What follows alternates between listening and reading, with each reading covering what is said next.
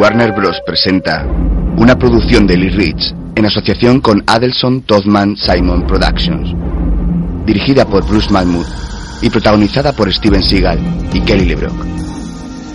Los Ángeles, 1983. Es de noche. Por un callejón en la zona portuaria de la ciudad avanza un coche.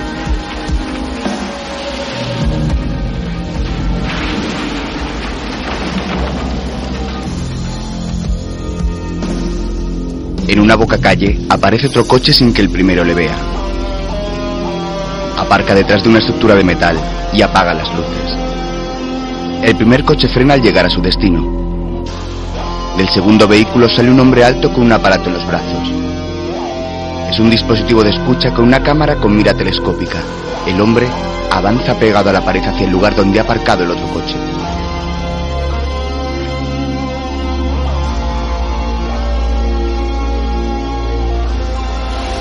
Difícil de matar.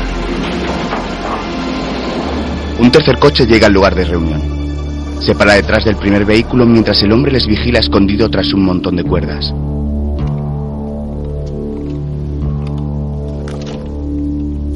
De cada coche sale un hombre.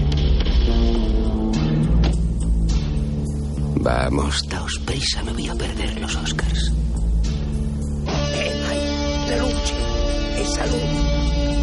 El hombre alto se pone unos auriculares y apunta el dispositivo de escucha hacia ellos.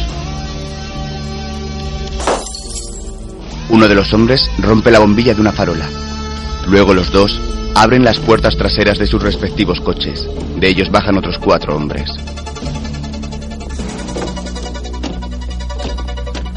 ¿Qué hay, Calabrese? Me alegro de volver a verte. Sí, yo de verte a ti. Este es el amigo del que te he hablado. Hola, encantado de conocerle.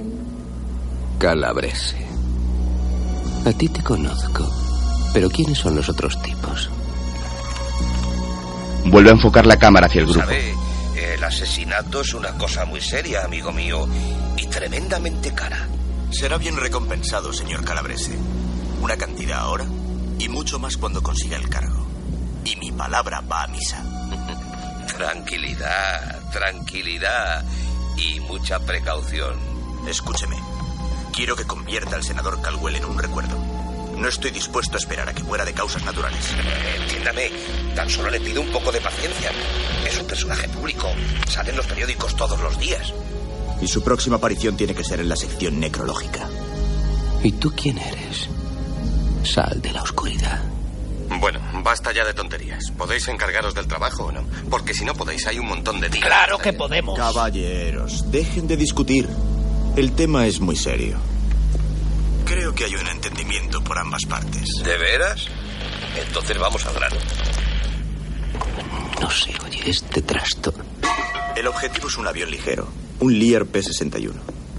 Queremos que despegue, pero no queremos que aterrice. Uno de los secuaces parece haber visto al hombre y se dirige hacia él. ¿Qué pasa ahí? El hombre que ha encargado el asesinato se da la vuelta y queda iluminado por una luz roja. Me dijeron que era un sitio seguro. El hombre alto se esconde al ver aproximarse al otro tipo. Cuando éste llega a su altura, el hombre sale de las sombras y le propina un golpe en la cara dejándolo inconsciente. ¡Eh, Mikey! Venga, deja de meneártela ahí detrás. ¡Mikey! ¡Maldita sea! ¿Qué pasa aquí? El hombre alto huye montándose en su coche. ¡Cógete, cabrón! ¡Cógelo! ¡Quema ese cabrón, hijo de puta! Los hombres de Calabrese persiguen al hombre alto. Su coche queda atorado entre los pales del puerto.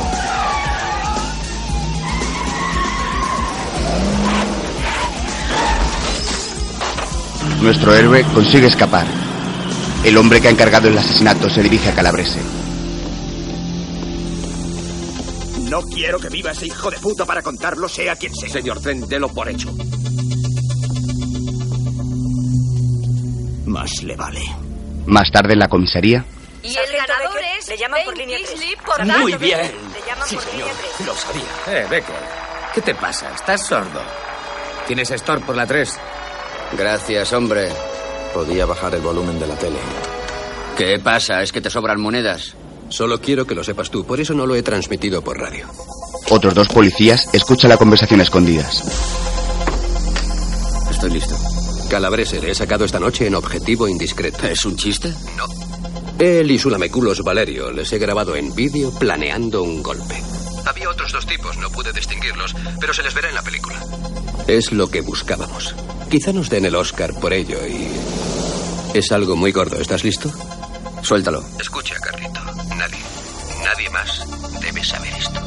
Más tarde, en una licorería, Gracias. ¿De nada? Storm ha entrado y se dirige al mostrador.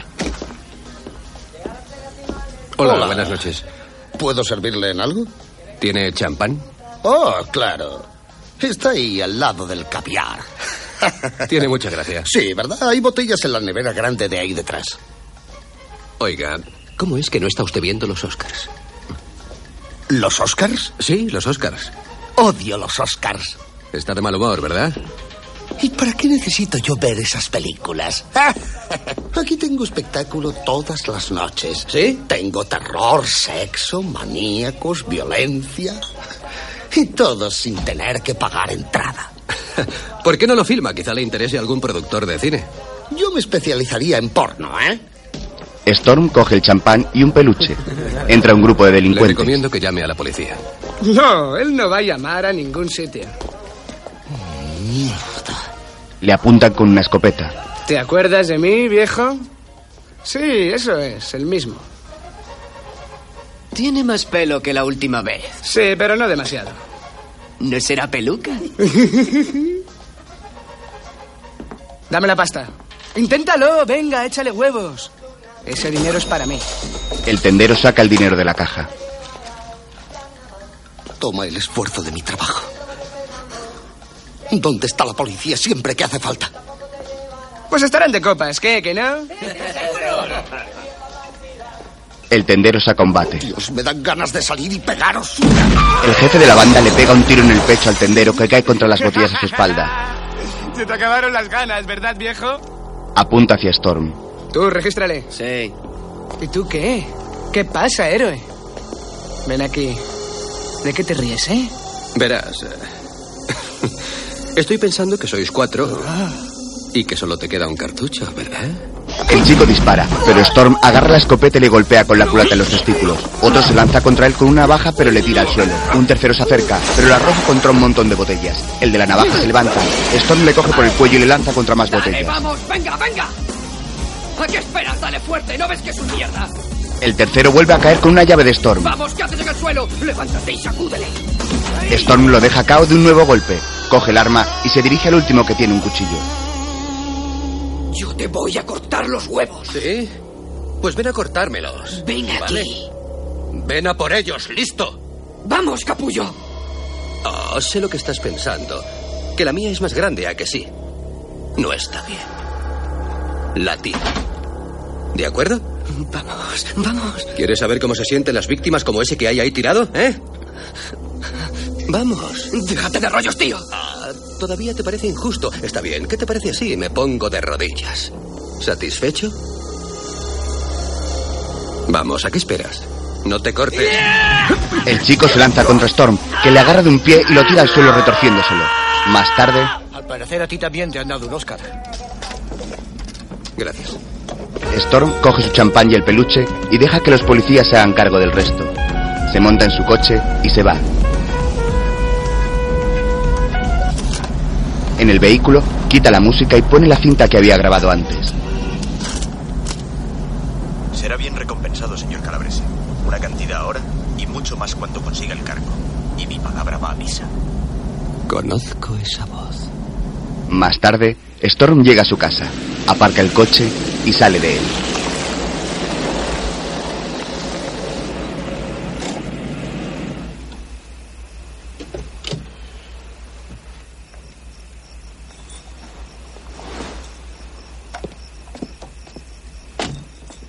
Al poco se da la vuelta y vuelve al coche para coger la grabación de Trent y sus secuaces.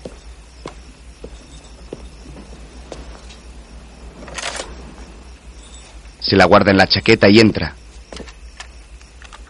Su mujer le oye desde el piso de arriba y baja poniéndose una bata de seda.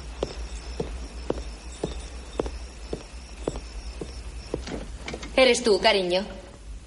Sí, soy yo en persona. Storm coge un par de copas y decide esconder la cámara en un armario de la cocina.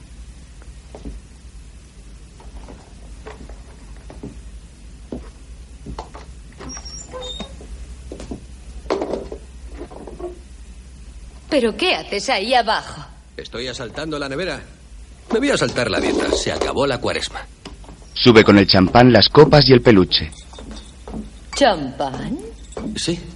Dicen que tiene efectos afrodisíacos. ¿Quieres comprobarlo? Se besan en lo alto de la escalera. Guardan silencio para no despertar al niño. Storm apaga la Hay luz. que sobornarle con seis galletas y un zumo de naranja para que se fuese a la cama. Miran desde la puerta de la habitación a su hijo dormido. Si yo pudiera dormir así. Tal vez yo pueda ayudarte. Papá, ¿qué me has traído? Tramposo. Storm se acerca a la cama del niño. Toma. Y a dormir. Supongo que ya habrás rezado. No, todavía no. Quería rezar contigo. ¿Sí? Sonia, hay un truco para que al rezar conseguir lo que pides. ¿Qué truco es? Pedir siempre cosas para otras personas como mamá o el tío Mali. ¿Y cómo puedo conseguir lo que quiero para mí? Para eso Dios creó el esfuerzo y el trabajo, ¿sabes? Oh, no. ¿No querías rezar conmigo? Ven. Eso es. ¿Preparado? Cada noche cuando me voy a dormir, Cada noche cuando me voy a dormir. los dos juntos. Le pido siempre al Señor que cuide de mí. Y si muero antes de que vuelva a amanecer, le pido al Señor que me lleve con él. Amén. Amén. Muy bien, hijo. El niño se tumba y su padre le arropa. Buenas noches. Buenas noches, papá. Buenas noches. Buenas noches, mamá. Duerme bien, Buenas campeón. noches, Sony. Más tarde, en su dormitorio, la pareja brinda. La tele está encendida. Por nosotros. Termina la ceremonia de los Oscars. Ha sido la noche más larga de toda mi vida. Se besan. Incluso el Titanic tuvo el detalle de hundirse en solo dos horas. Un día interesante. Ella le ayuda a quitarse la chaqueta. Tienes manchas de sangre. Ah, no te preocupes. Es sangre de otro. No pierdan esta oportunidad.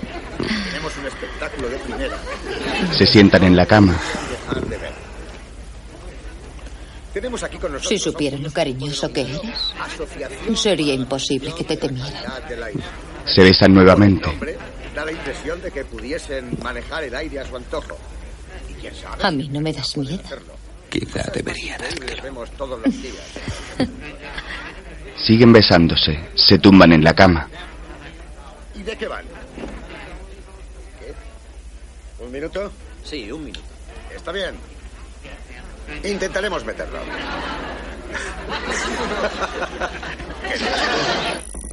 Mientras hacen el amor, tres hombres suben las escaleras armados con rifles con miras láser.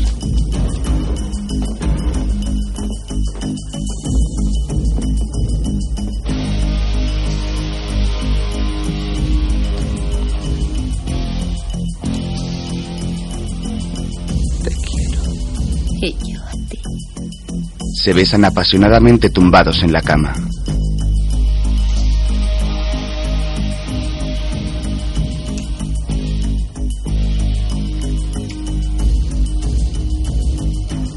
Los hombres, cubriéndose la cara con pasamontañas, avanzan por el pasillo hacia la puerta del dormitorio.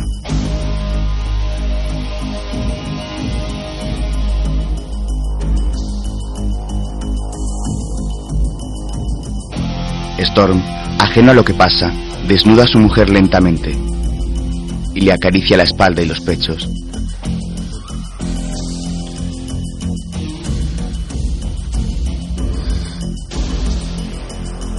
Los hombres se preparan en la puerta.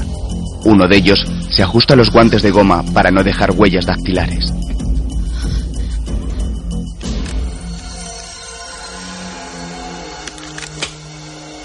Storm les oye. Los hombres irrumpen en la habitación derribando la puerta y pegando tiros. Storm se levanta con el arma en la mano pero recibe un disparo en el pecho. Storm, sin darse cuenta de su herida por la adrenalina, se carga a uno de ellos y le rompe el brazo a otro. El tercero le dispara derribándolo.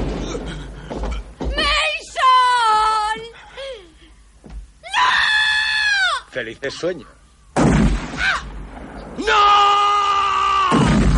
Ha matado a la pareja. En casa de Hay Becker, muchas oportunidades. No. No, por lo visto Patty le dijo a Regan, te va a encantar mi novio, es un chico de California que hace meditación, come arroz integral y duerme en una cama de clavos. ¿Tienes esto en el unos encapuchados han disparado al compañero de Mason por la ventana mientras cenaba viendo la tele. En casa de Storm, Sonny se levanta y va hacia el dormitorio de sus padres con el peluche en la mano. El hombre del pasamontañas saca algo del He dejado bolsillo. la coca en el aparador. Pon la tuya en la mesilla. Ya la tengo. Se la vamos a meter bien. Los hombres simulan la escena del crimen. ¿Tienes todas las cintas? Tengo un montón de ellas. Date prisa. Vamos, date prisa. Sonny llega al dormitorio y uno de los hombres le ve. Quintero, el niño, dispara. Sonny sale huyendo mientras los dos hombres le disparan. Coge ese niño y mátalo. Ven aquí, no caso Sonny ha corrido hasta su habitación y salta por la ventana. Los hombres se van. Es el cerdo de Storm. Deja de quejarte, Axel, y sube a la camioneta. ¡Sube! ¿Qué ha pasado, Max? Otro listo al hoyo. ¡Arranca! Los encapuchados son los policías que escucharon la conversación. Comisario, ¿alguna información sobre posibles sospechosos? No puedo responder a esa pregunta en estos momentos. Señor Tren, ¿cuándo conoció a Mason Storm? En el hospital, Conozco a Storm desde que yo era... Dios, ¿qué es todo esto? Fiscal del distrito. Entonces, él era un joven detective de homicidios. Los dos tuvimos que trabajar. Trabajar juntos en varios casos. Lo. Disculpen, lo siento. Disculpen. Señor Trent. Caballeros. Vernon Trem está visiblemente emocionado por la pérdida de un oficial al que conocía. Qué terribles escenas podemos presenciar en el exterior de la sala de urgencias, donde una multitud de policías se ha congregado en un emotivo gesto. ¿Por qué hará la gente cosas así? ¿Puede decírmelo alguien, por favor? Que alguien me conteste. Dejen esta zona, por favor. Aquí no pueden. Holland. Cuando un hombre como Mason es... Capitán Holland. Doctor, doctor Wheeler. Es que vamos a tener que dormir en búnkers. Atrás, atrás, por favor. Parece patrimonio nacional. La presión sanguínea sigue descendiendo. se llevan a Storm inconsciente en una camilla. Por favor, dejen pasar. No le encuentro el pulso. Decían que Storm era un superhombre. ¿Sabes por qué? Porque siempre iba ciego de coca. El hombre que le ha llamado antes se lanza sobre el capitán Holland. Tú escúchame bien y grábatelo en el cerebro. Es el hombre más honrado que he conocido. Tenía más agallas que todos los de este departamento juntos. Y si vuelvo a oírte decir esas porquerías de él, yo perderé la placa, pero tú no lo cuentas. Fuera de aquí. Tú eres de asuntos internos. Nos encargaremos del caso. Y una mierda. Esto es de homicidios, no de asuntos internos. Dos policías han caído, les han puesto droga y dinero por todas partes. Esto es del propio comisario. Le enseña una orden. Llega un médico. ¿Qué pasa? Esto ha muerto. El policía de asuntos internos mira al médico y luego se da la vuelta destrozado.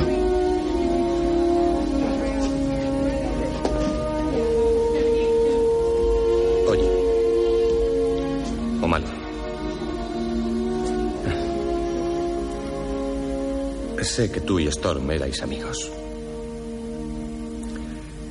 Si te sirve de algo.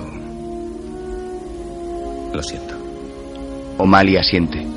Era el hijo de perla más imparable que he visto en mi vida. Sí, bueno. Ya le han parado esta noche.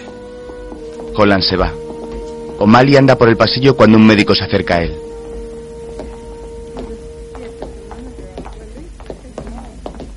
Disculpe, ¿es usted policía? Teniente O'Malley, ¿qué quiere, doctor? Decirle que Storm sigue vivo, solo eso. O'Malley se lo lleva aparte. Teniente, Eh, ¿qué lo teniente? siento, ¿Qué no hay pasa ahora? comentarios, sin comentarios. Dejan atrás a los periodistas y entran hacia el pasillo de los quirófanos, donde se ve a Storm. Ha recuperado el pulso. Su hombre sigue con vida, teniente. ¿Quién más está al corriente de esto? Solo los que estamos aquí, pero... Está bien. Quiero verlos a todos antes de que abandonen la planta. Y nadie, nadie puede entrar aquí a partir de ahora. ¿Entendido? Entran en el quirófano. O'Malley apoya sus manos sobre la ropa de Storm y descubre la grabación. Esto, ayúdame. Teniente, esto sigue siendo un hospital. Le aseguro que comprendo su problema.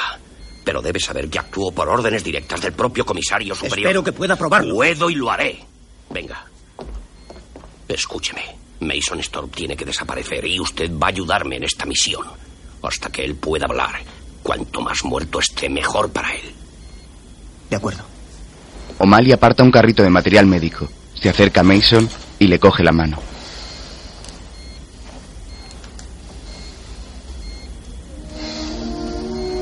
Tranquilo, compañero. Estoy contigo. Mira hacia Storm, tumbado en la mesa de operaciones. En un periódico se lee, el senador Cadwell muere en un accidente de avión. Y mi palabra va a misa.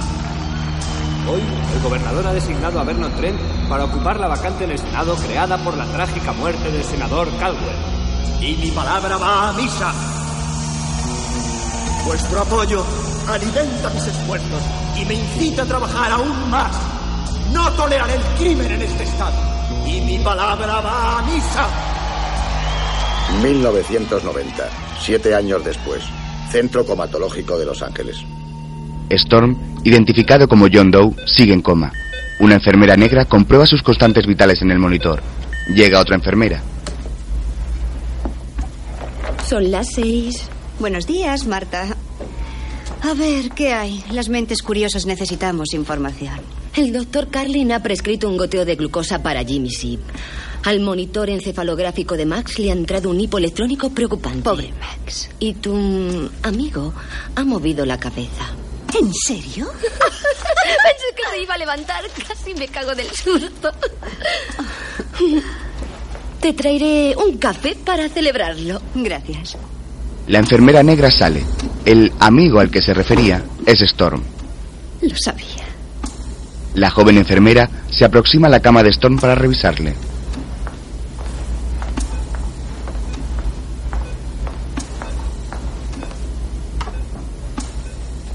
Así que hoy has movido la cabeza, ¿eh, Pin?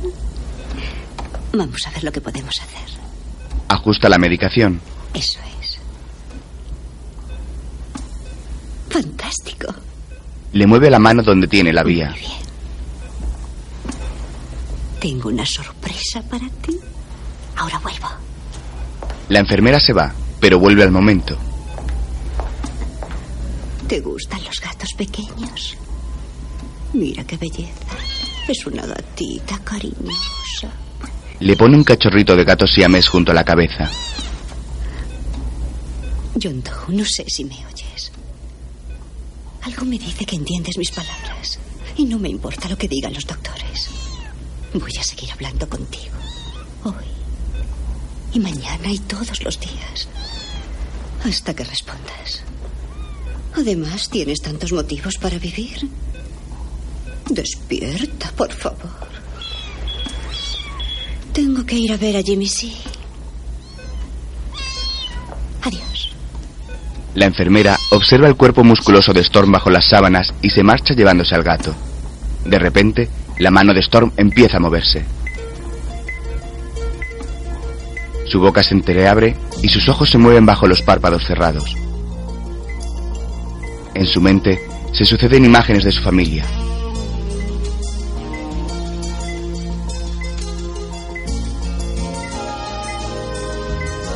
Su pulso se acelera.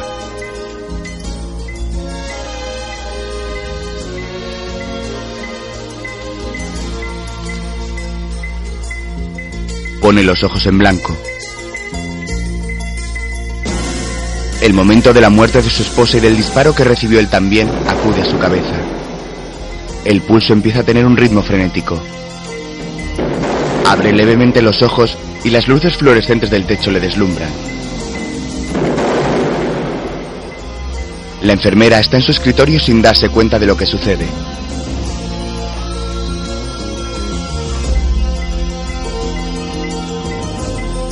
Mason se lleva la mano a la cara y su monitor empieza a pitar. La enfermera se levanta extrañada, comprueba que el monitor que pita es el del paciente John Doe y se acerca a su cama.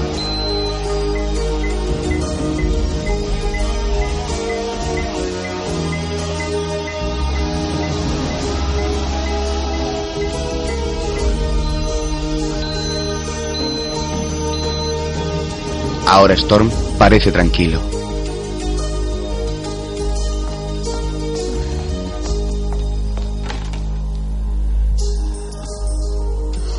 ¿Será posible? Estaba aquí. Dios mío. La enfermera retrocede asustada tropezando con el gotero. Avise a radiología que preparen un escáner. Sí, doctor. Hay que extraerle sangre. Necesitamos un análisis completo de todos los factores sanguíneos. Bien, doctor. Laisa, necesito una pantalla completa de comprobación de constantes. Y dile a Rogers que prepare el escáner y que venga aquí enseguida. También necesitamos un electrocardiograma. Un grupo de médicos se ha llevado a Storm en una camilla. La enfermera mira su reloj y se dirige al teléfono. Aquí está. Marca un número. Tráigamelo mañana. Bien, señor. Asuntos internos, detective Woodhart. Ah, Sí, me llamo Andrea Stewart y llamo desde el Centro Comatológico de Los Ángeles. Quisiera hablar con el capitán O'Malley, por favor. ¿Referente a qué, por favor? Tenemos un paciente en coma, John Doe, código de acceso 461 Zebra, con instrucciones de notificar cualquier cambio en su estado. ¿Qué le ha ocurrido? El paciente ha salido del coma después de siete años. Nolan, avisa a Holland, rápido. Otro policía obedece su orden. Eh, disculpe, señorita Stewart, el capitán O'Malley ya no está en este departamento. Yo me haré cargo del tema. Y por favor, no hable de esto con nadie más. Será mejor para la salud del paciente. Storm se recupera poco a poco en una habitación con la televisión encendida. Sí, el presidente George Bush ha conseguido realmente llamar la atención del público con sus extravagancias, que van desde hacer el saque inaugural de la liga hasta darle un beso a un cerdo para congraciarse con los granjeros. George Bush se está labrando una reputación como auténtico hombre espectáculo. Llega la enfermera. ¿Estás bien? Storm niega con la cabeza. Ella le acaricia el pelo. ¿En qué año estamos? No intentes hablar. ¿En qué año estamos? En el 90. Tu historial se remonta a hace siete años. No puedes recordar nada de entonces. Todo perfectamente. Lo sabe todo el hospital. Eres el primer paciente que se ha recuperado de un coma tan largo. Te harás famoso, saldrás en los periódicos. Escúchame atentamente. Soy policía. Mataron a mi mujer y a mi hijo. Así llegué yo aquí. Si no me sacas de este hospital dentro de una hora, estaremos muertos los dos. Eres mi favorito, pero tengo más pacientes. Estás cometiendo un grave Tengo mucho error. que hacer, volveré. No, no te vayas. Andrea se va dejando solo a Storm. Entra un hombre en la habitación. ¿Cómo lo llevas, amigo? Soy Dani, tu fisioterapeuta. Eh, voy a darte un masaje, sacarte de aquí un rato y ponerte en forma, ¿te parece? Lárgate fuera de aquí. Venga, no te preocupes, vamos a dar un paseo. En la recepción, De nada. un hombre vestido de médico se acerca al mostrador. Es Jack Axel, el policía corrupto. Disculpe, ¿puedo ver la lista de pacientes en coma de la UCI? Claro, doctor. En otra habitación, Danny da un masaje a Storm. Sácame de aquí. Gracias por el masaje, pero déjalo ya y sácame de aquí. Tranquilízate, vas a salir de aquí muy pronto, te lo prometo. En la recepción, Hola, Sherry. Hola. ¿Qué tal? Bien. Tenga. Gracias. Gracias. Gracias. Axel llama al ascensor tras darle una flor de un jarrón a la recepcionista. ¿Conoces a ese doctor? No. El guardia de seguridad va hacia el ascensor, pero la puerta se cierra antes de que llegue. Andrea coge material médico. Eso es. Ah, ya voy. Carga gran cantidad de cajas que le tapan por completo el campo de visión. Axel sale del ascensor y avanza por la planta donde están ingresados los pacientes en coma.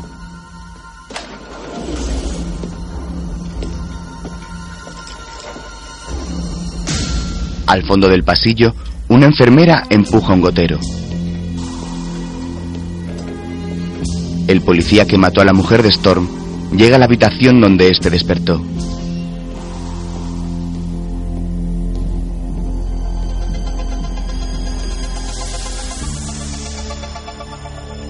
Comprueba que no hay nadie cerca y saca una pistola con silenciador de su pantalón.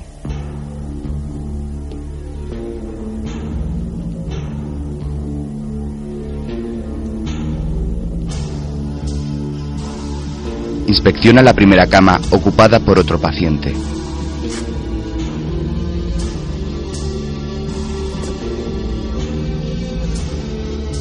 Cuando llega a la siguiente cama, comprueba el nombre que pone en el gráfico.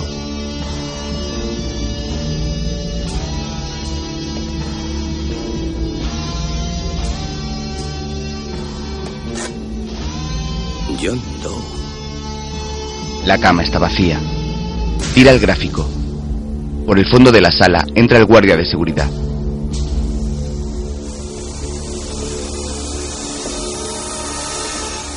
Disculpe, doctor. Sí, He de comprobar la identidad de todo el que sube a esta planta. naturalmente. ¿Puedo ver su identificación, por favor? Claro, la seguridad es fundamental. Axel se acerca al guardia con la pistola en su espalda. De repente la saca y mata al hombre sin que éste tenga tiempo ni para desenfundar. Si te apetece, puedo conseguirte un poco de tarta de limón de la nevera, ¿vale? Sácame de aquí. Dani empuja la camilla de Storm. Axel se agacha junto al cuerpo del guardia. Solo tienes que intentar relajarte un Enfermero, oiga. Écheme una mano. ¿Qué? Que venga a ayudarme, deprisa. Ya voy. ¿Qué está haciendo en el suelo, eh? Vamos, muevas. ¿Qué ocurre? ¡Ras! ¡Ras! ¿Qué le ha pasado? ¡Doctor! Está muerto. Axel mata a Dani mientras Storm desde su camilla intenta abrir la puerta. Llega Andrea cargada. Ay, mi espalda. Axel arrastra los dos cuerpos dentro de la habitación y carga su arma. Storm se ayuda de una fregona que estaba cerca para empujar su camilla. Andrea entra en una habitación antes de que Axel consiga dispararle.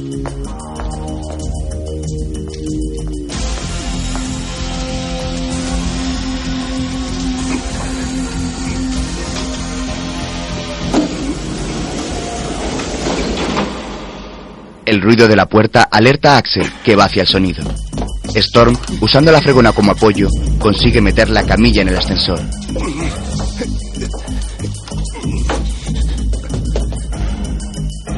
¡Hijo de puta!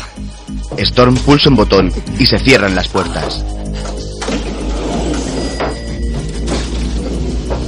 ¡Abre, hijo de puta! El ascensor empieza a subir. Axel coge el otro ascensor que también sube. ¡Vamos! Andrea sale de la habitación y encuentra los dos cuerpos de Danny y el guardia.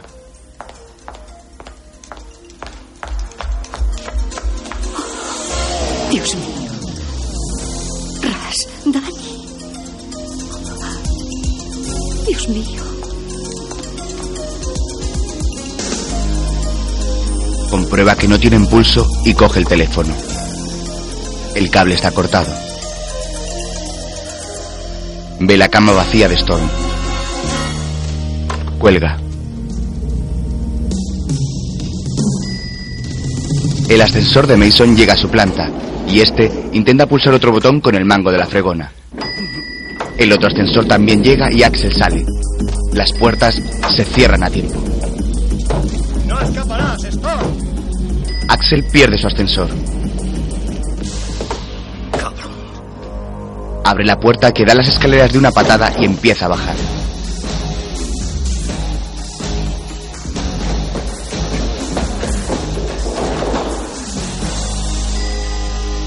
El ascensor se abre y Mason casi ataca a Andrea con la fregona.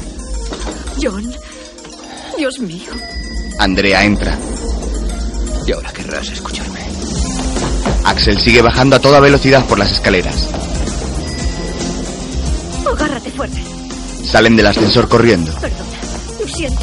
Andrea ha chocado la camilla de Mason contra una pared. Axel llega a la planta baja. Sale con la camilla por la puerta de la clínica. Axel al perseguirlo se tropieza con un hombre. Deja caer su arma.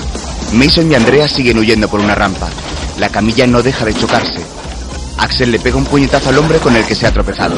Coge su arma y sigue su persecución. Andrea intenta bajar a Storm de la camilla y lo mete en su coche descapotable.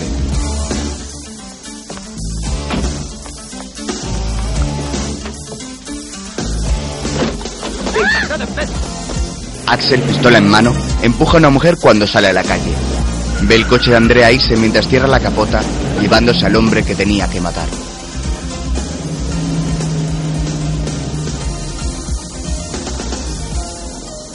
Más tarde, el coche de Andrea toma la autopista de la costa. Dentro, ella acaricia el pelo de Mason mientras conduce. Él sigue sin poder moverse debido a sus músculos atrofiados. Un cartel indica que están a 8 millas de un sitio llamado High. Mientras, en un mitin antiarmas del senador Trent, Damas y caballeros, vamos a acabar con esto de una vez. Y empezaremos aquí mismo. Les aseguro que vamos a acabar con la violencia en este estado. Y mi palabra va a misa. el público aplaude. Trent baja de la tarima y se reúne con los polis corruptos. Holland, tienes que desacreditar a Storm ante la prensa. Hazle responsable de la matanza del hospital y vigila a todos sus conocidos. Sabemos hacer nuestro trabajo, señor. Demuéstrame que es cierto. Soy el protagonista de la película que tomó ese cabrón. Si la descubren, me caerán 30 años. Mientras, en una finca en Ojai, Mason despierta en una habitación de inspiración oriental con delicados muebles y grandes plantas de bambú.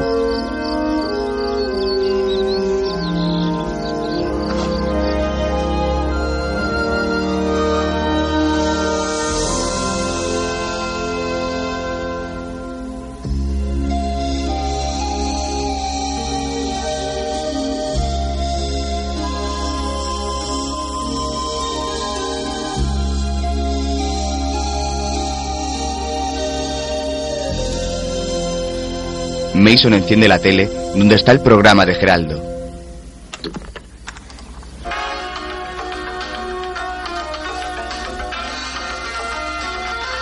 Como muchos de ustedes ya saben, y los demás Geraldo. mirándome a la cara, nuestro programa de hoy sobre las pandillas juveniles ha tenido un violento e inesperado final. El presentador tiene la nariz vendada. En su programa la gente discute.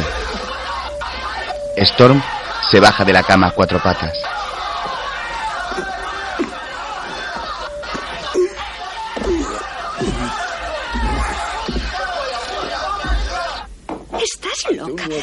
Ir a trabajar. Ni siquiera puedo ir a mi apartamento, Marta. Se cree que Han de algún matado modo a gente. es también responsable de los brutales asesinatos. No te lo puedo decir. Además, es mejor para ti no saberlo. En su habitación, Mason abre las puertas que dan al jardín y ve un caballo blanco. El senador Vernon Trent promete no establecer más impuestos. Y mi palabra va a misa. Qué puedo hacer con él? Me gustaría ayudarle, pero necesita algo más. Le están machacando en televisión. Al parecer es un policía corrupto. Storm cuelga y se derrumba. ¿Pero qué haces fuera de la cama?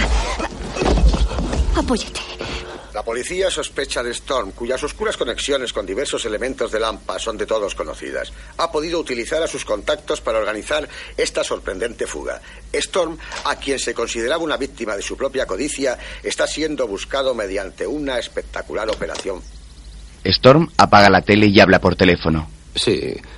Soy Mason Storm. Quiero hablar con Jerry Dunphy, por favor. Ha llamado al periodista que hablaba de él en televisión. No, no es broma. ¿De acuerdo? Gracias. A Andrea. No podemos quedarnos. Sabrán dónde estamos y preguntan en el hospital. Te lo he dicho. Es imposible que sepan que estoy aquí. Estamos en casa de un médico amigo de mis padres que está en China en una investigación que durará seis meses. En el hospital solo tienen la dirección de mi apartamento. Ni mis amigos tienen este número de teléfono. Tienes que creerme. Aquí estás fuera de peligro. En el despacho de Trent, Se ha puesto personalmente en contacto con el que les habla el desacreditado policía durmiente, el oficial fugitivo Mason Storm, quien hasta hace solo unos días se encontraba en estado de coma. Storm aseguró que es inocente, niega ser culpable de los cargos que se le imputan en la prensa y tiene pruebas irrefutables de ello. Me ha prometido ser el primero a quien le muestre dichas pruebas. Trent apaga la tele. Quiero que vigiléis día y noche a ese hijo de puta. Y también a las enfermeras del hospital. Vamos. Los policías corruptos se ponen en marcha.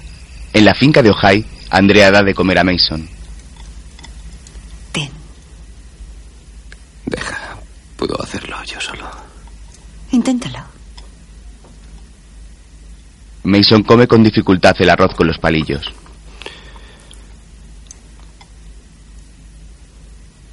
¿Es idea tuya esta barba? Sí. Storm mira sonriendo a Andrea.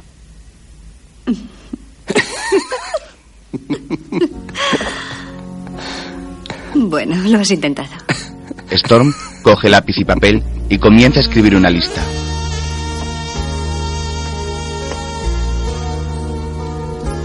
¿Has estado alguna vez en el barrio chino? Sí, ¿por qué?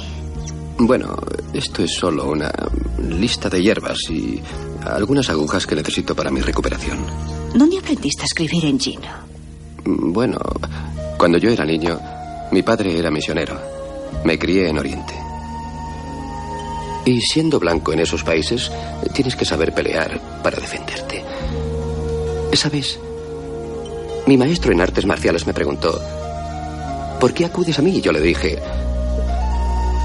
para que me enseñe a pelear. Y él dijo, oh, ¿te gusta hacer daño a los demás? ¿Quieres ser noble, hijo? Yo le dije, sí, quiero ser noble. Y contestó, aprende a curar a tus semejantes y lo conseguirás. Es muy fácil hacer daño. Andrea le mira y asiente. Al día siguiente, Andrea vuelve al rancho con las hierbas. Storm, afeitado, lee en el porche.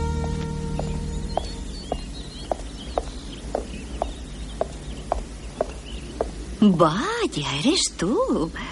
¿Estás guapo? ¿Te gusta? Sí.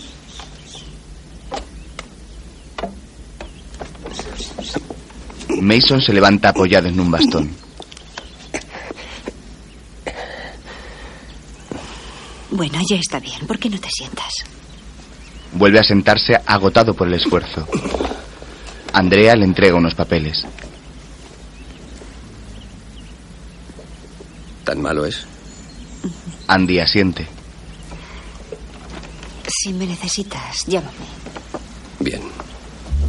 Storm se queda leyendo. Ella se aleja, para un segundo, le mira y sigue su camino. Los papeles que ha traído son recortes de periódicos sobre lo que pasó hace siete años. Familia de policía asesinada. Storm se recuesta sobre la silla desolado.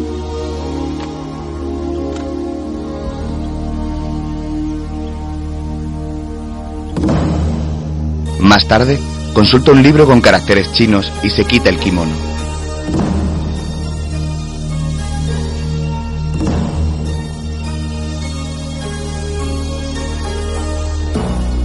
Esta ceremonia se va mezclando con imágenes de Mason en un pequeño gimnasio levantando pesas mientras mira los recortes de periódico.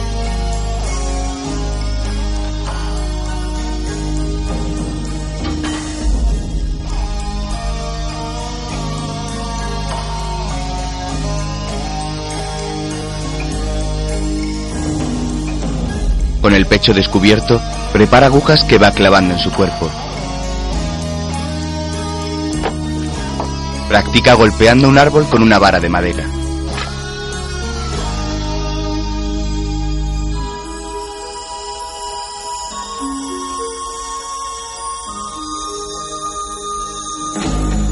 Corre campo a través. Enciende pequeñas bolas de hierbas medicinales al final de las agujas clavadas en su cuerpo. También prepara una tabla con cuerdas para golpearla.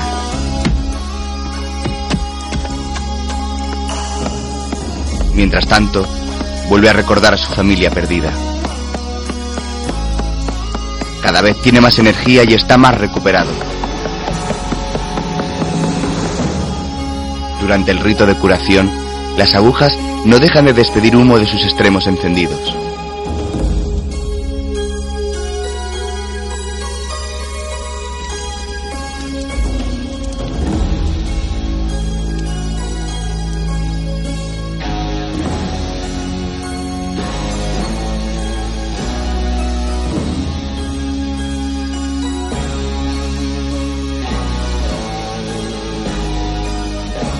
Más tarde, junto a la chimenea, La clave es O'Malley. Tenemos que encontrar a O'Malley. No compares tu presión sanguínea actual con la que tenías en coma. No te dará una medida fiable. ¿Qué es esto? ¿555 sobre cuatro dígitos? Una tontería, déjame. Unos garabatos. Los ha escrito Marta. Ni siquiera ella sabe lo que pone. Yo sé lo que es. ¿Qué? Un número de teléfono. ¿Un número de teléfono? Sí. Al día siguiente, Andrea llega con su coche a una especie de asilo de ancianos con casitas.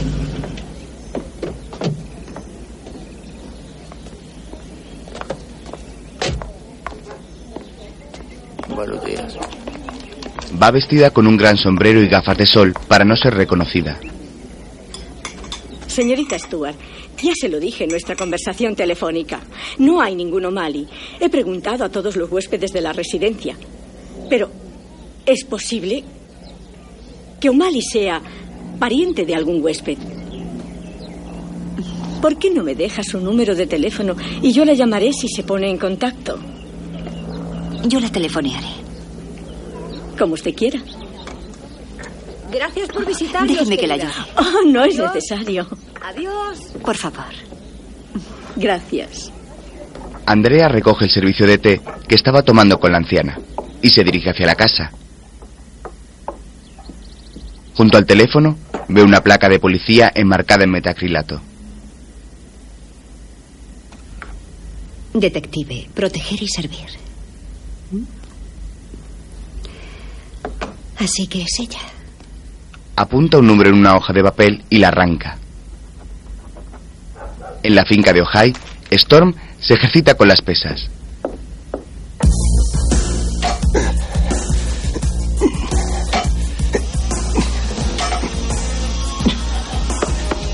Andrea llega más tarde, cuando está golpeando la tabla con la cuerda enrollada. De un golpe la arranca del suelo. Mason. Él sube corriendo hasta lo alto de una pequeña montaña.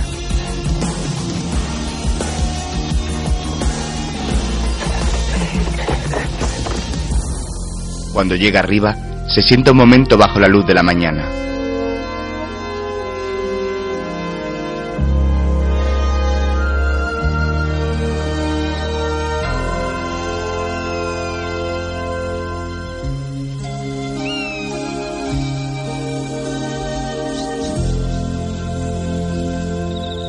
La noche, sigue ejercitándose con dos palos a modo de espadas en el gimnasio.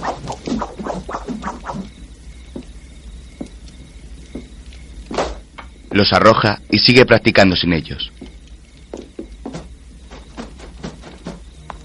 Andrea se asoma a la puerta y decide entrar.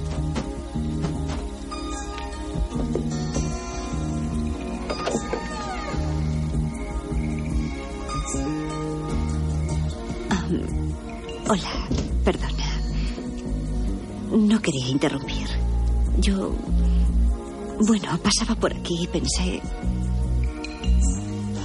en regalarte una flor. Saca una rosa blanca. Se acerca y se la entrega.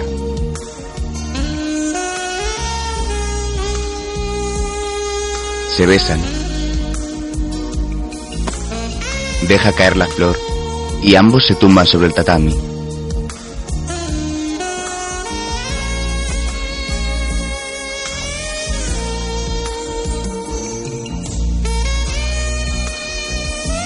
Ella se despoja de los zapatos de tacón que traía.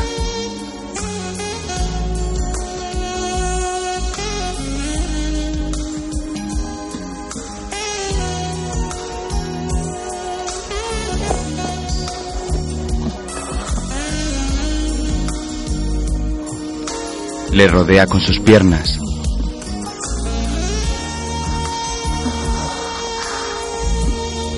Sus cuerpos se reflejan en un espejo mientras siguen abrazándose y besándose.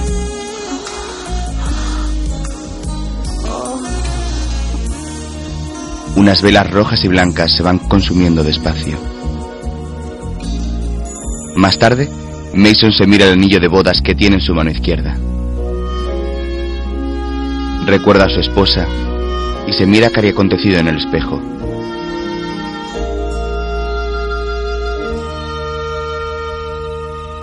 Luego sale ya vestido con una chaqueta de cuero negro. Le echa un último vistazo a los recortes y cruza la puerta. Se monta en un jeep y abandona el rancho.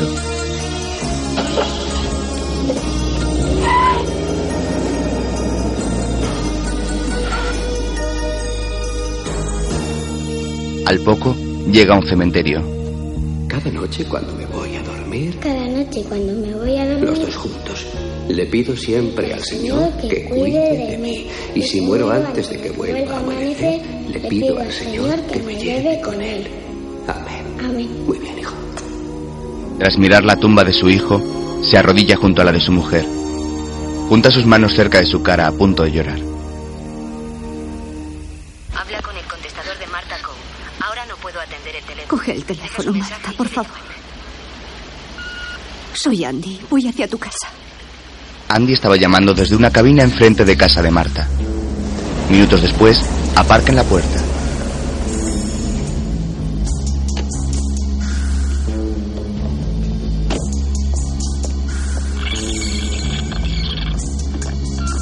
Soy Andy. Voy hacia tu casa. Tenías razón, Axel. Apareció nuestra amiga. Holland y Quintero vigilan desde un coche. Axel y Goodhart desde otro. Andy se acerca a la puerta de Marta y llama.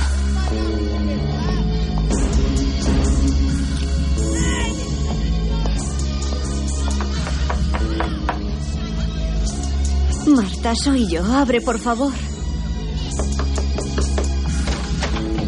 Abre un vecino. Olvídalo. ¿Qué quieres?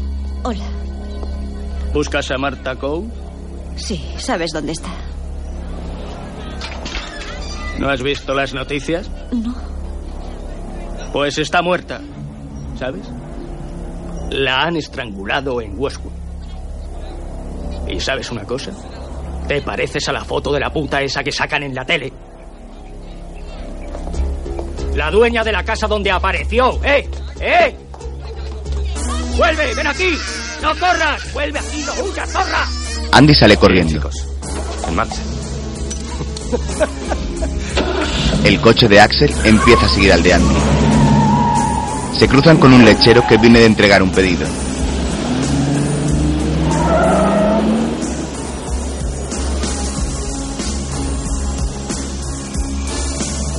¿Eh? ¿Y qué pasa con mis yogures? ¡Mierda! El coche de Holland y Quintero sigue a los otros dos. Mientras, el jeep de Storm llega al rancho y aparca.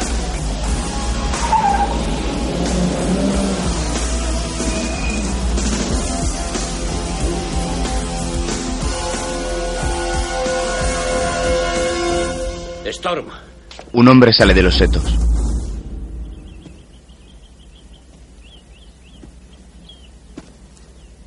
Oh. Se acerca sonriendo a Mason.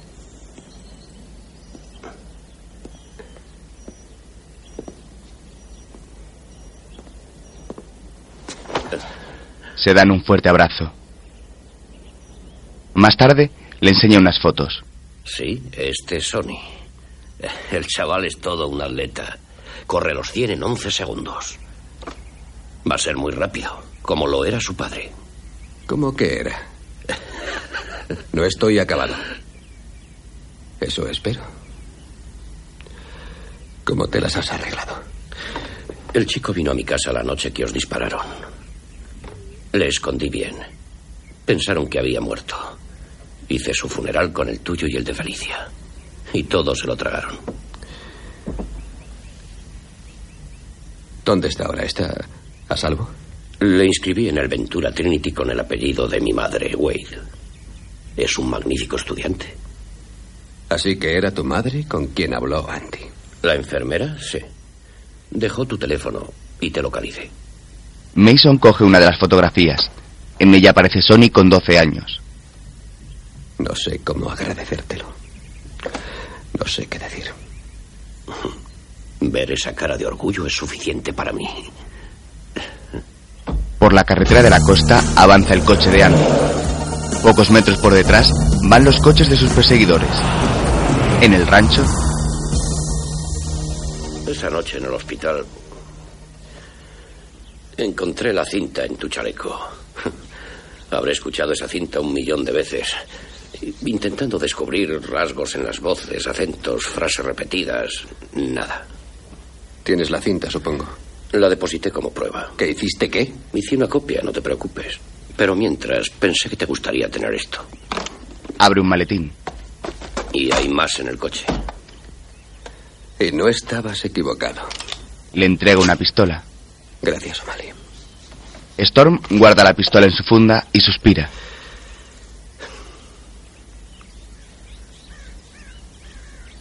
¿Y cómo te ha ido a ti? O'Malley se da la vuelta y tira su cigarro. Luego pasean por la finca. Trabajé en el caso durante más de año y medio intentando averiguar quién apretó el gatillo. Pero era como nadar en la mierda. En todos los sitios me dijeron que pasase, que lo dejase. Una mañana sonó el teléfono. Urgencias del Immaculate Heart. Alguien sacó a mi madre de la carretera. Se rompió la espalda y quedó paralítica. Lo siento, Mali. Esa noche había una nota en mi taquilla que decía que no fue un accidente. ¿Qué podía hacer? Dime. Estaba solo, atado de pies y manos. No podía hacer nada. Tuve que aceptar la jubilación anticipada. Tú me conoces, jamás me hubiese rendido. Pero Sony me preocupaba. Si le encontraban, podrían haberle Hiciste matado. lo que tenías que hacer. No era el momento. Ahora sí lo es. Son más y tienen mejores armas, pero sabes una cosa. Vamos a ganar. Y te diré por qué. Superior actitud. Superior estado mental. Los cogeremos, amigo. Puedes creerme. Storm saca su arma y apunta hacia unas macetas a varios metros de distancia. A todos esos cabrones. Las destroza con sus tiros. Mientras, Andy se va acercando más a la finca, con los coches de los secuaces de tren detrás.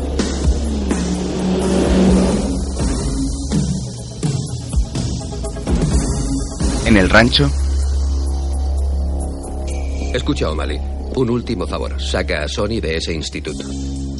Habiendo vuelto yo, intentarán encontrar a Sony y utilizarle contra mí.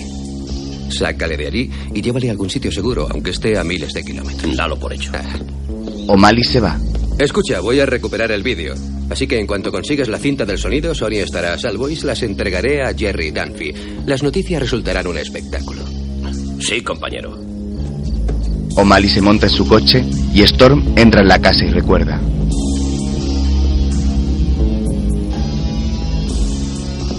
Habré escuchado esa cinta un millón de veces, intentando descubrir rasgos en las voces, acentos, frases repetidas. Había otros artículos, no pude distinguirlos, pero supongo que se los en la película. Y mi palabra va a misa. Conozco esa voz. Tu historial se remonta a hace siete años. ¿Puedes recordar algo? Los dos tíos, los dos tíos. Siguen en la misma película, dentro de la misma cámara, justo donde la dejé. El senador Vernon Trent promete no establecer más impuestos. Y mi palabra va a misa. Una cantidad ahora y mucho más cuando consiga el cargo. Y mi palabra va a misa. La palabra va a misa. Me encargaré de llevarte a misa, senador Trent. A misa de difuntos. Mason oye un ruido fuera y prepara su arma, listo para la acción. Una sombra cruza por delante de las cortinas de papel japonés.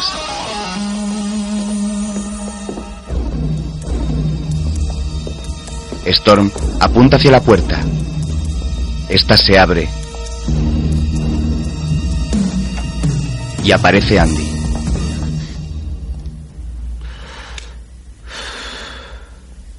Andy empieza a llorar. Marta ha muerto. Mason baja la mirada. Lo siento. Ella se abraza a él. Mason intenta consolarla.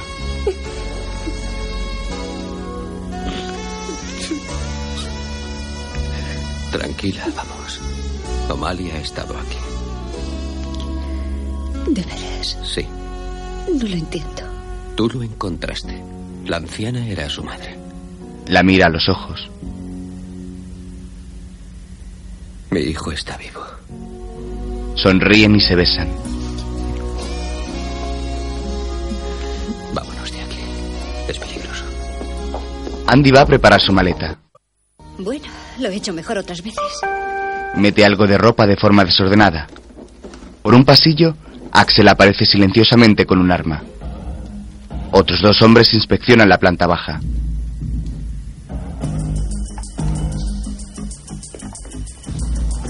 Dime, ¿a dónde vamos? Lejos de aquí. Estoy deseando que todo esto termine. ¿Dónde está mi albornoz? Espero que quepa todo en la maleta. Muy bien, coge mis vaqueros y la chaqueta. Eso es, no hay tiempo para nada más. Date prisa. Casi he terminado.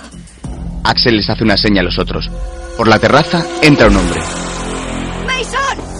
Axel intenta entrar en la habitación, pero Storm le golpea con su propia arma y dispara con ella al de la terraza.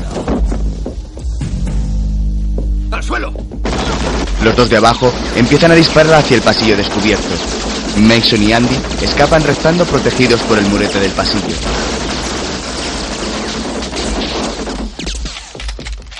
¡Se han! Mason les dispara y les mata. Llega otro más con un cuchillo, pero Storm lo aparta de un golpe y empiezan a pelear. Un matón con bigote entra con una pistola, pero Storm se la quita de una patada y tras varios golpes lo lanza al piso de abajo donde cae sobre una mesa. El de la navaja vuelve al ataque, pero Mason le agarra del brazo y se lo rompe.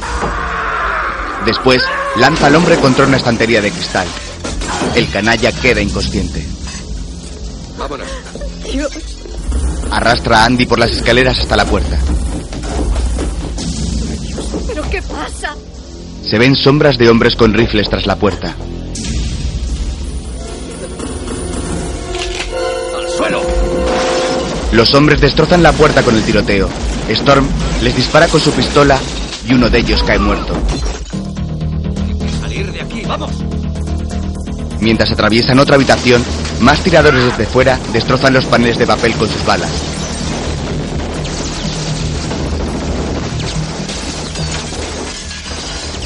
Mason saca una granada, le quita el seguro y la lanza contra los hombres. Luego dispara para acabar con otro. Salen corriendo. ¡Dios mío! Axel los sigue. ¡Te voy a cortar el cuello, Storm! ¡Vas a sangrar como un cerdo! ¡Han conseguido salir! Vamos por ellos. Vamos, arranca. Mason y Andy se montan en el jeep y salen a toda prisa. Desde el tejado, varios hombres disparan al coche.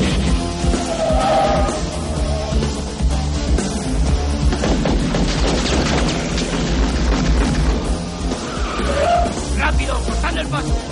De otros vehículos salen más hombres. El jeep acelera hacia la salida.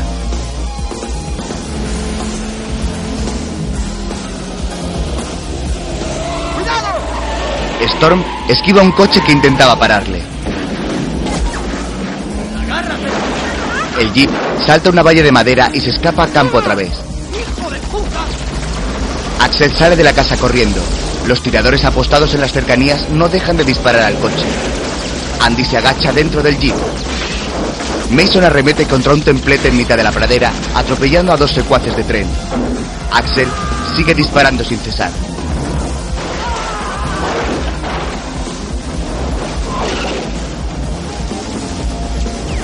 Finalmente, atraviesan otra cerca y dejan la finca atrás. Oh, me he dejado la puerta abierta. El caballo blanco se escapa por la valla abierta hacia el terreno libre. Más tarde, en la ciudad, aparcan el jeep junto a unos jóvenes con un coche amarillo. Si no sabes hacerlo, déjalo. ¿Cómo que no sé hacerlo? Siempre tengo que hacerlo yo. Shh, cuidado, cuidado. Oye, mira esto. ¿Te gusta mi coche? ¿Qué? ¿Corre mucho? Vuela. Hmm. Sí, de acuerdo, tío. ¡Vamos! ¡Eh! Este jeep parece que ha estado en una guerra. Venga, arranca. Cambian de coche. Llegan a la antigua casa de Storm, que está en obras. Se bajan del coche y abren el maletero.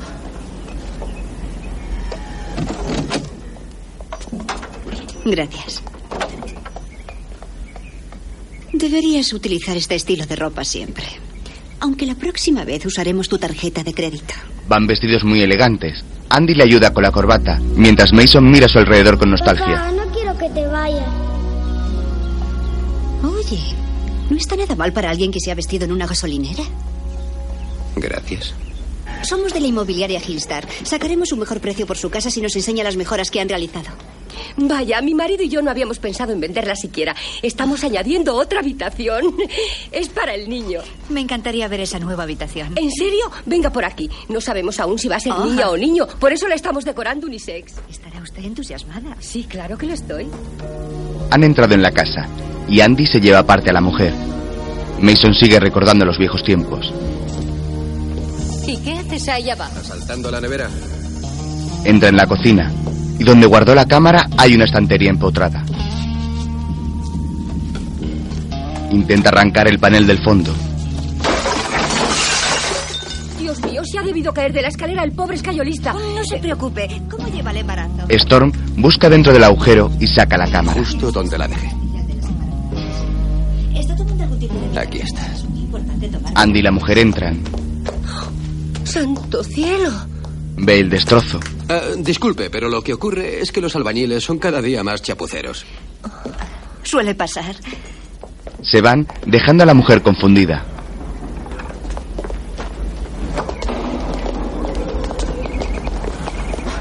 Gracias a Dios. En una cabina telefónica en el centro, Señora O'Malley, espere. O'Malley salió hace tres horas con la cinta de casa de su madre. Escucha, a mí esa cinta no me preocupa. Solo quiero llevarle esta película a Dancy al estudio, porque va a darme un ataque de nervios. Eh, señora O'Malley, escuche. Lo siento, estoy frente al Hotel Buenaventura y... Quiero que me haga un favor, dígale a O'Malley que entregue un mensaje en recepción dirigido a Andrea Smith, ¿de acuerdo? No vamos a registrarnos, sería muy peligroso. Pero en recepción guardarán el mensaje si les dicen que llegaremos luego. ¿De acuerdo? Gracias. Vamos. Andrea Smith. Hotel Buenaventura. Y dejar un mensaje en recepción. Chico, qué maravilla. Me encanta. Quintero y otro agente oyen la conversación con un equipo de escucha. Mientras, O'Malley llega al colegio de Sony. Eh, chicos, escuchadme. Vamos a organizar un partido en el campo de fútbol. Id a vestiros. Todo el mundo a los vestuarios. Tenéis 15 minutos. En casa de O'Malley, ¿Dónde está mi guante, tío Mali? Sony, Tranquilo, Sony, Sony, date prisa, cariño. Sony, olvídate del guante y ven aquí, tenemos que irnos. Sí, el número del Hotel Buenaventura, por favor. O'Malley apunta el número. Voy a decirte algo, Sony. Cuando esto haya terminado, tú, tu padre y yo vamos a alquilar un barco y vamos a pescar el pez más grande que hayas visto en tu vida. Y no me refiero a peces de colores, ¿eh? La última vez que fuimos papá y yo de pesca, pescamos un neumático. Esta vez no, Sony. Vamos a pescar un atún gigante. Se van en el coche. Son ellos. En marcha. Quintero y su compañero les siguen. En la puerta del Hotel Ventura aparcan Holland con algunos compinches. Empujan al aparcacoches.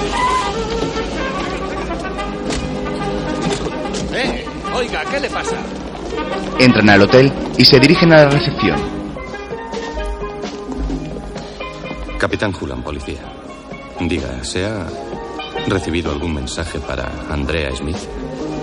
Un grupo de música caribeña toca en la recepción. El coche de Stormy y Andy llega al poco rato. Un empleado del hotel ayuda a bajar a Andrea. Gracias. Un aparcacoches le da una tarjeta del aparcamiento a Storm. Aquí tiene, señor. Entran al hotel. Bienvenidos. Atraviesan la recepción y llegan al mostrador.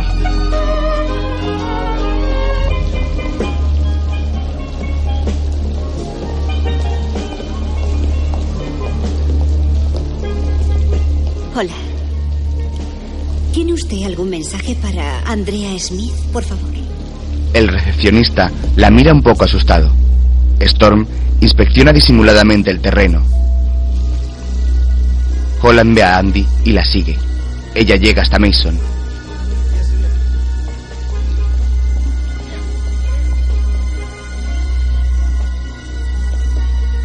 No te preocupes.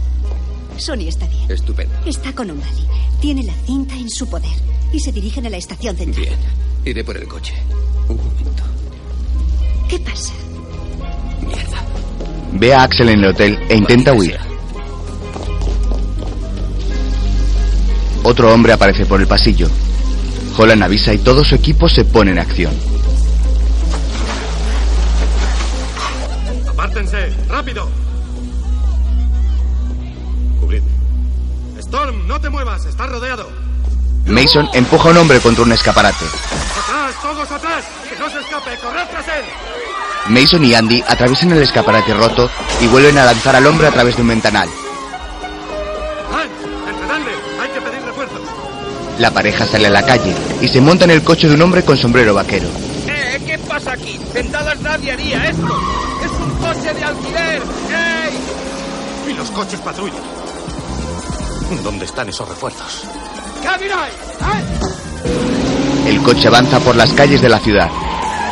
Varios coches patrulla empiezan a perseguirlo. Le cierran el paso. Storm mete la marcha atrás y retrocede un trecho. Gira y choca contra otro coche de policía. Vuelve a acelerar y escapa por una esquina.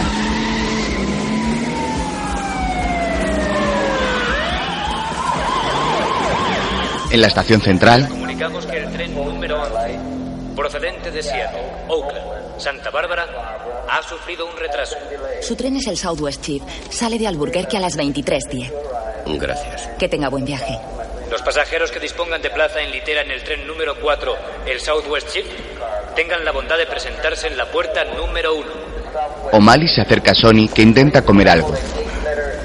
Me tiemblan las manos. Tranquilo, hijo. Hasta las zarpas de tu tío Mali tiemblan de vez en cuando. Ponte esto. Y ten cuidado, no te manches de mostaza con el perrito. Sonny se pone la cazadora que le ha dado O'Malley. Sonny. Sé que te resultará difícil después de tantos años. Y siento haberte dicho que tu padre estaba muerto, pero pensé que era lo mejor. Sé que es muy duro. Pero tu padre te quiere mucho. Tendréis que volver a conoceros. Necesitaréis algo de tiempo. Escúchame. Si tu padre llega a tiempo, os marcharéis en el tren. Si no, tendrás que irte solo. Uno de nosotros estará en contacto contigo. No O'Malley. te preocupes. Tres hombres se aproximan a ellos. Siguiendo tus pasos, como lo planeamos en el coche viniendo hacia aquí. ¿Entendido? O'Malley, ¿cuánto tiempo sin verte? Cuando veas a tu padre, dale esto. Le entrega la cinta disimuladamente. ¿Qué haces aquí? ¿Te vas de viaje? Sí. Mi chaval y yo vamos a ver a mi madre a México. Oh, ¿ese es tu hijo? Qué curioso. No se parece a ti en nada. ¿Verdad, Quintero? ¿Sabes, O'Malley? Yo diría que esa cara tan fea me resulta familiar. Se parece a Mason Storm. ¿Sí? Ya basta de soplapolleces. Queremos la cinta, O'Malley. ¡Corre, Sony! ¡Corre, Sony! O'Malley se lanza contra los tres hombres mientras Sonny escapa. Luego empieza a atizarles con la maleta y huye. Uno de los hombres dispara y acierta a O'Malley en la espalda. ¡Vamos a por él a un lado! ¡Cuidado! O'Malley se esconde tras un taxi. Sí, ya me voy. Empieza a disparar. Le da uno en el brazo, pero pronto su herida no le deja disparar más. ¡Mierda, mi mano! ¡Coge a O'Malley! ¡Nosotros vamos por el chico! Sonny sale corriendo. Quiero, Sonny. O'Malley coge una palanca del suelo. ¡No merecéis llevar esa placa ninguno, ¿crees? Le dispara en el pecho, pero O'Malley le atiza con la palanca y luego cae muerto sobre él. ¡Ven aquí, niñato de mierda! ¡El chico tiene la cinta! ¡Hay que cogerle! Siguen persiguiendo a Sonny. En ese momento, Storm y Andy llegan al parking de la estación. ¡Te has cargado la barrera! Ven a Sonny corriendo entre los coches. ¡Sony! ¡Se va por el callejón! Mason cruza entre los taxis. Esto ya es demasiado. Voy a llamar a la policía. Andrea sale corriendo.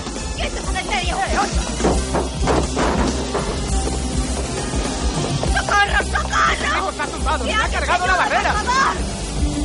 ¡Pare! ¡Pare! ¡Por favor, pare! ¡Por favor! Ha parado una furgoneta que circulaba. Sony corre por las calles perseguido por Quintero y Nolan.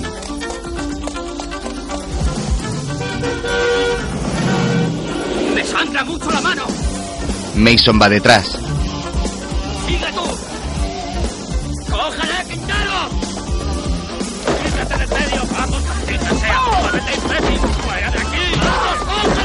Quintero avanza pegando y empujando a los comerciantes y transeúntes. Storm salta sobre la gente derribada. ¡Quieto ahí, mocoso! ¡Eh, Charlie! ¡Eso no dice en la cama! ¡No te vas a reír de nosotros! ¡No! ¡No, mierda! ¡Sigue, Quintero! Nolan tropieza y cae. Storm llega. ¡Conmigo no se juega! ¡Ah, cabrón! ¡Mierda! ¡Viernes! ¡Hijo de puta! ¡Ven aquí o te mato! Mason le ha dado una paliza a Nolan. Sony le tira cosas a Quintero para retrasarle. ¡Tengo la pierna rota! La persecución sigue dejando a Nolan atrás. Sony atraviesa la calle y casi le atropellan a él y a Quintero.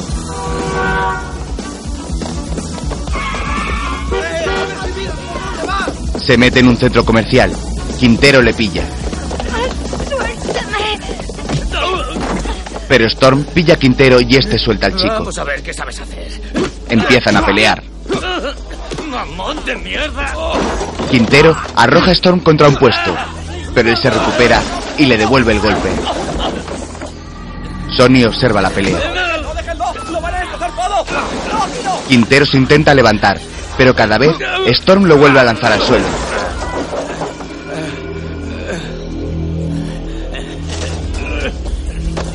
El poli corrupto agarra un cuchillo. Storm le esquiva y choca la cabeza de su oponente contra la mesa. Quintero cae contra la gente que observa.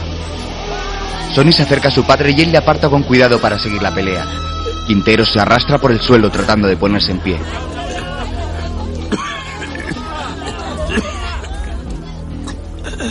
Sigue siendo un perdedor. Ya me acuerdo de ti. Al cogerle la mano, descubre la cicatriz de cuando le partió la muñeca hace siete años. Le agarra del cuello dejándole sin respiración hasta que pierde la conciencia. Le lanza a la cara una máscara oriental de un puesto cercano. ¡Papá! Sony se lanza en brazos de su padre.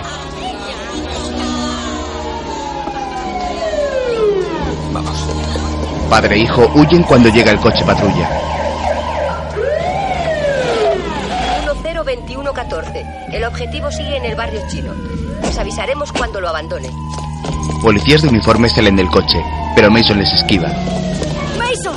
Llega Andy y Storm la deja al cuidado de Sony. Cuida de mi hijo. ¿A dónde vas? Tengo otra cuenta pendiente. Papá, espera. Llévatelo de aquí. Usted, salga del coche. No te preocupes.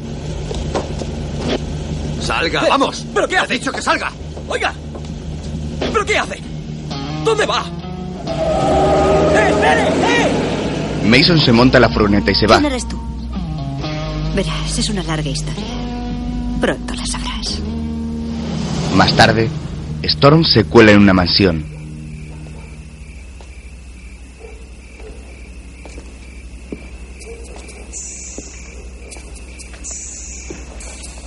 Salta por una muralla.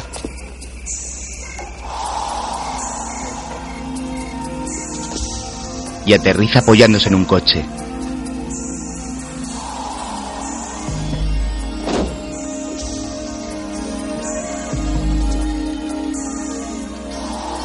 En un jacuzzi, el senador Trent toma champán con una chica. Holland llega. Senador. Ya sé que no es el momento, pero tenemos que hablar. Han pasado cosas que debes saber. Quiero que Quintero y los otros vengan aquí ahora. Ese Storm está tan loco que es capaz de venir a matarme. Eso es lo que intento decirle. Concédame un ¿Te par de minutos. importa salir un momento, por favor? Le espero abajo. Oye, esta noche no habrá juerga. Lárgate. Me dijiste que nos divertiríamos. ¡Que te largues! La chica sale del jacuzzi en topless. El senador apura su copa. Storm encuentra una ventana por la que puede entrar. rompe un cristal y la abre. Se cuela dentro de la mansión sigilosamente.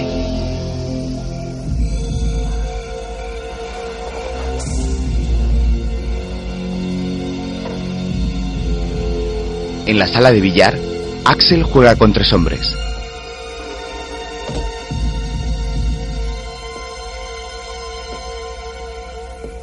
Fijaos, inútiles. Os enseñaré cómo se juega. Lanza la bola blanca y en ese momento entra Storm apuntándoles con su pistola.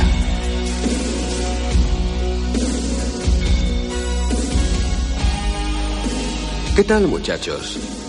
¿Puedo jugar con vosotros? Oh, ya sé lo que estáis pensando, que si tengo esto en la mano, no puedo jugar. ¿Qué tal así? Me la guardo. Se guarda el arma en la espalda. Los mira desafiante. ¿Qué? ¿No me pasáis un taco? Uno de los tipos le ataca con su taco. Mason se lo arrebata y le estampa contra la pared. Al lanzarse otro, para su ataque con el taco y en la vuelta le da el tercero en la cara. El segundo rompe su taco y lo utiliza como dos espadas. Storm se deja de tonterías y le rompe el taco en la cabeza dejándolo inconsciente. Axel se guarda un cuchillo. Estoy impresionado. Le ataca con el cuchillo. Storm le clava el taco roto en el cuello. De repente, recuerda los ojos de Axel al disparar a su No es mujer. por mi mujer, vete al infierno. Le patea la cara y Axel agoniza. Mason va en busca de Trent y Holland. Este último está en el baño y encuentra un mensaje. La certeza de la muerte es peor que la propia muerte. Saca su arma y se prepara.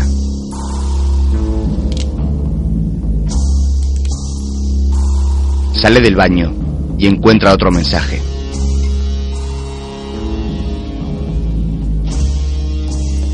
Tú eres el próximo. Sigue buscando y al entrar en la sala de billar se encuentra con el panorama dantesco que hay allí.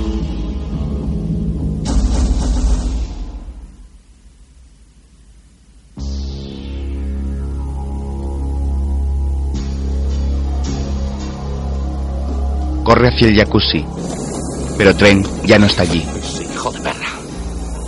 Vuelve dentro y Storm lo espera escondido tras una columna.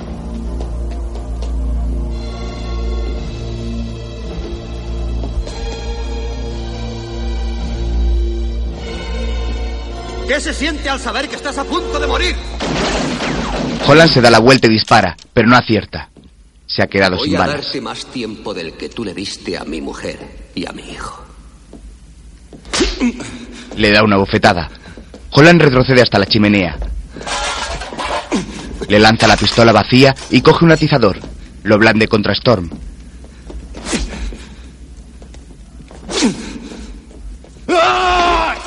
Pero él le da la vuelta y se lo arrebata. Escúchame, Storm. Es muy importante. No fui yo. No fui yo.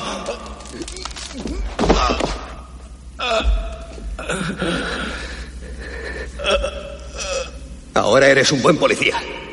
Le ha estrangulado con la corbata de Holland y se encamina por Trent. Sube las escaleras. Vernon. ¿Estás ahí, Vernon? Veamos quién hay aquí. Abre la puerta de una habitación, pero no le encuentra.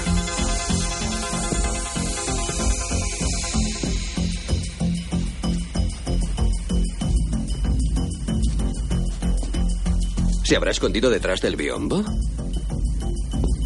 No, juega muy bien al escondite. Vernon, ¿estás debajo de la cama? No, debajo de la cama no está. Va hacia una puerta. Y aquí dentro. Abre y entra.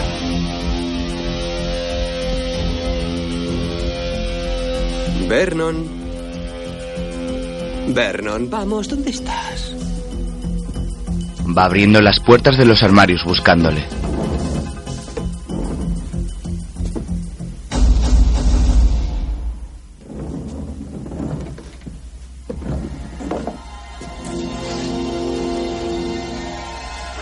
Entre unas chaquetas aparece Tren con una escopeta. ¡Muere! Dispara pero falla. Storm le quita el arma y mete el cañón en la boca del senador. Le lleva de esta manera hasta la planta de abajo. ¿Qué te parece esto, Vernon? Tengo tantas ganas de matarte que no sé si voy a poder contenerme. Aunque, bien pensado, la muerte es un final demasiado bueno para ti.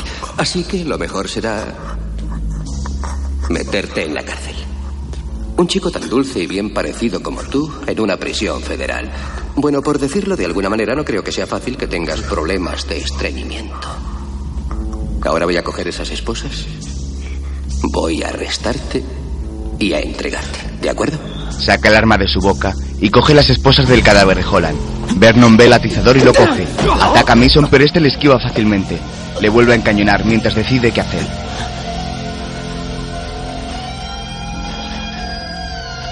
Va bajando el arma hasta sus testículos. Basta ya. ¿Qué vas a hacer? No, por favor. No. No. ¡No!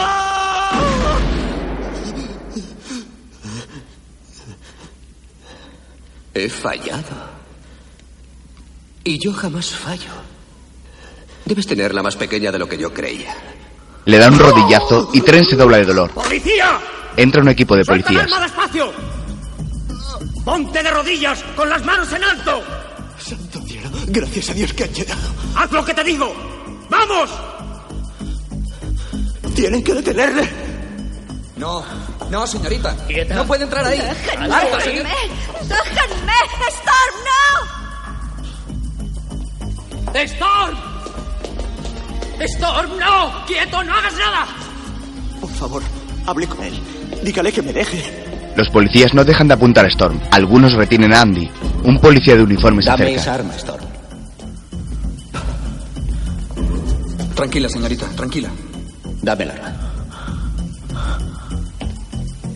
Dámela. Lo sabemos todo. Hemos visto la película. Senador, queda usted arrestado. Espósale, Ryan.